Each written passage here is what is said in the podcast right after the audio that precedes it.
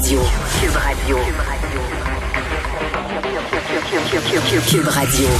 En direct à LCN. Mario, que l'on retrouve dans les studios de Cube Radio. On était ensemble ce midi au moment de cette célébration, commémoration nationale pour les victimes de la COVID. Euh, Mario, moi je retiens euh, sobre, solennelle, respectueuse des familles des victimes. Oui, absolument. Sobre, c'est bien dit. Simple à la fois, hein? pas trop long, mhm. pas de, discours interminable. En fait, il y a eu juste un discours assez bref de M. Legault, trois minutes. Euh, moment de silence, mais vraiment les représentations des familles des victimes, mais aussi des gens qui ont qui ont, qui ont travaillé là, dans les CHSLD, dans les hôpitaux. Donc tout le monde y était. Euh, tous les partis politiques qui représentent un peu, d'une certaine façon, toute la société. Donc j'ai trouvé que c'était bien fait. Mais ce qui m'a surtout frappé, parce que je, toute la journée. Euh, j'ai posé la question en entrevue des gens qu'on a reçus dans nos, dans nos émissions. Et euh, mhm. je pense que même si je jugeais cette journée nécessaire, je pense que moi-même, je n'avais pas compris combien elle était nécessaire, entre autres pour les gens qui ont, qui ont perdu des proches, qui se sont sentis seuls.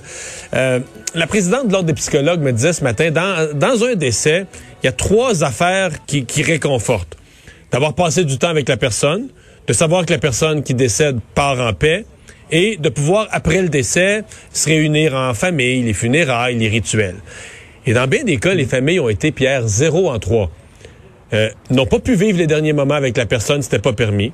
La personne n'est souvent pas partie en paix, soit parce qu'elle était seule. Dans les CHSLD, pendant un certain temps, il n'y avait plus le personnel. On, on était même plus sûr que les personnes étaient correctement traitées. Puis c'était pas permis de faire des funérailles, c'était pas permis de faire les rassemblements, les rituels après. Donc les gens l'ont vécu dur, l'ont vécu seul, l'ont pas bien vécu leur deuil. Alors c'est comme si un peu aujourd'hui le, collectif, là, la société collectivement vient renchausser ce qui s'est vécu euh, de façon incomplète, ce qui s'est vécu durement. Et, moi je pense pas vrai que ça fait du bien. Je pense que c'était c'était nécessaire. Ah oui, absolument. Absolument. Euh, juste pour enchérir un peu, euh, c'est partir sans pouvoir leur toucher euh, la main, leur toucher le visage. Euh, c'est douloureux. Ça laisse en tout cas un vide incroyable. D'autant plus que certaines familles ont reçu euh, une boîte de cendres. C'est comme ça qu'ils ont pu dire adieu à leur famille, aux membres de cette famille-là. en CHSLD, c'était la catastrophe, de même qu'en RPA, mais ça reste gravé à jamais dans notre histoire.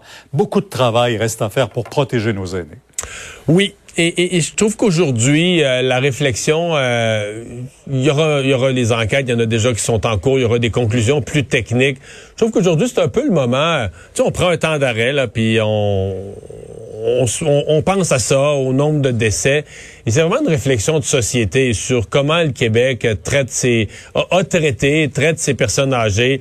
Euh, parce que quand on fait le bilan de ce qui s'est passé dans les CHSLD, le premier constat là avant de parler de l'organisation, puis du directeur, puis du mhm. gouvernement, puis du ministère, le premier constat, c'est qu'on est une des sociétés dans le monde qui place le plus ces personnes âgées dans des centres de ce genre-là.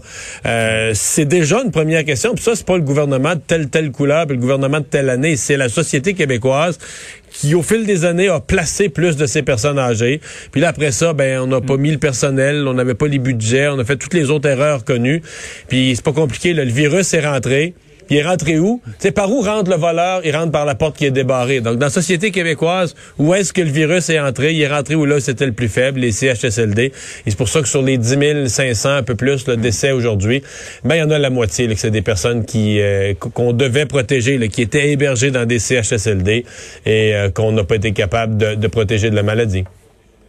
Et on a dû imposer des règles sanitaires incroyables partout. On pense euh, aux maisons de soins palliatifs.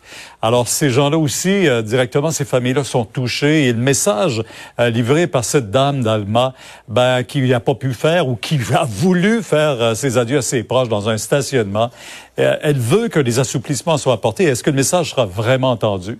Ben, je pense qu'il est en train de l'être. on veut être plus souple. Je pense que dans plusieurs maisons de soins palliatifs, on l'est. On veut être plus souple. En même temps, je, lisais la réalité des maisons de soins palliatifs qui veulent pas passer pour des sans-cœurs, qui trouvent ça épouvantable. Mais et souvent, c'est des bénévoles qui travaillent là. Euh, les bénévoles sont pas tous des jeunes. Souvent, ce sont des personnes retraitées qui vont travailler comme bénévoles. À eux aussi, Pierre, ils veulent protéger leurs gens. Ils ont besoin de leurs bénévoles. Ils ont besoin, ils ont peu de personnel, comme les autres, peu d'infirmières, peu de personnel, donc veulent aussi euh, protéger leur personnel.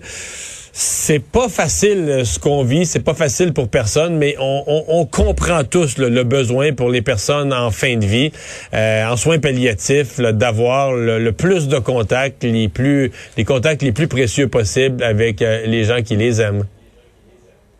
En terminant, c'est une, une, journée qui a fait beaucoup de bien. Merci, Mario. Au revoir. Ah oui, on en avait besoin. Au revoir. Alors Vincent, oui, commémoration un an de la COVID, euh, ben le président Biden va s'adresser aux Américains. Oui, effectivement, après cette année euh, de, de, pandémie, euh, Joe Biden fait sa première adresse à la nation. C'est une autre première pour le nouveau président là, euh, et ça va se faire à 20 heures ce soir. On parle d'une adresse à la nation d'à peu près une vingtaine de minutes et évidemment la COVID sera au centre de ça. On vient de signer le plan de relance de 1900 milliards, ça a été fait dans le bureau ovale tantôt. Alors beaucoup de choses à discuter. De relance qui touche beaucoup d'Américains, les PME, d'abord des ménages, les ménages eux-mêmes qui ont perdu leur emploi, il va y avoir des chèques directement aux ménages. Tout à fait. Alors, je pense qu'il y aura quand même une note euh, grandement positive à travers tout ça, mais qu'il y aura quand même un rappel euh, d'être prudent, qu'il y a encore un risque de troisième vague, que tout n'est pas gagné. Les bilans qui sont encore assez lourds. On est encore à plus de 1000 morts par jour aux États-Unis. Euh, même des fois, on frise encore le 2000. Alors, c'est un bilan encore extrêmement difficile aux États-Unis. Je voyais des gens aujourd'hui qui disaient en parallèle des commémorations, il faudrait, euh, faudrait faire un peu comme les Américains ont fait pour le 11 septembre, avoir un espèce de monument commémoratif avec les noms des personnes qui sont décédées euh, de la, de la COVID-19 au Québec. Puis je rappelais que aux États-Unis, si c'est vrai, le, monument commémoratif du, du 11 septembre, tu vois ça, les 3000 noms à New York. Moi, je suis allé à la Ground Zero, c'est quelque chose. Oui, c'est spectaculaire. Sauf que dans la pandémie, les Américains ont eu plusieurs journées où ils ont eu plus de morts que le 11 septembre. Là veux dire, des, des journées de 3 000, le 11 septembre, c'est 3 000 morts, si on arrondit les chiffres, des journées de 3 000 morts et plus. Il y en a eu des semaines de temps, là. Il y avait un 11 septembre tous les jours. Je pense qu'on peut pas s'imaginer un monument avec 600 000 noms.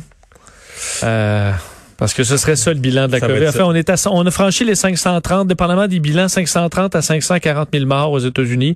Et euh, ça monte encore, malheureusement. Merci Vincent, merci à vous d'avoir euh, été là. Rendez-vous demain 15h30 pour la dernière de la semaine. Sophie Durocher s'en vient. Bonne soirée. Cette émission est maintenant disponible en podcast. Rendez-vous dans la section balado de l'application ou du site cube.radio pour une écoute sur mesure en tout temps. Cube Radio, autrement dit. Et maintenant, autrement écouté.